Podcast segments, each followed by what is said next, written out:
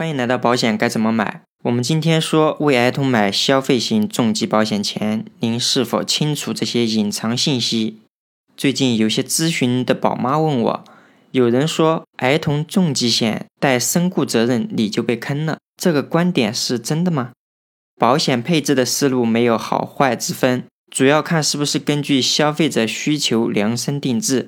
听完这个节目，让你明明白白选择消费型保险。先看什么是消费型保险。消费型重疾险没有一个统一的规定。我通常把保险合同无限接近期满时，保单现金价值接近零的产品都叫做消费型保险。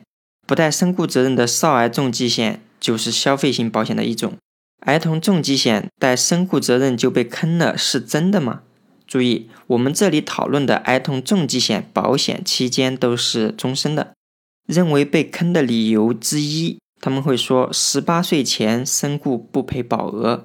那有些人就认为，即便我们买的是带身故赔保额的重疾险，未成年人身故也不能赔保额，只是赔保费或者是保费乘以相应的倍数。那我的观点，就保障而言，我支持未成年人身故赔更多的少儿重疾险。不是支持你选择不带身故责任的少儿重疾险，说来很残酷，但建议选择带身故的理由却很现实。没有未成年人意外身故的吗？难道未成年人走了，家长不用花钱料理后事？难道一手带大的孩子走了，不应该有经济上的补偿？认为被坑的理由二：少儿重疾险中，重疾赔了，身故就不能再赔，赔了重疾。也不影响再赔身故的产品，这种产品保险责任肯定对我们消费者有利。那我的观点，第一，历年的重疾险市场上，先赔了重疾，身故还能按赔重疾一样额度来赔的重疾险凤毛麟角。当然，这种保险同比之下也会贵很多。第二，我们可以配置重疾赔了以后不影响身故理赔的组合方案。只需要单独买消费型重疾保险和寿险即可，主要是价格上我们能接受吗？比如零岁的男孩五十万重疾险交费二十年，重疾后身故能不能再赔的对比方案。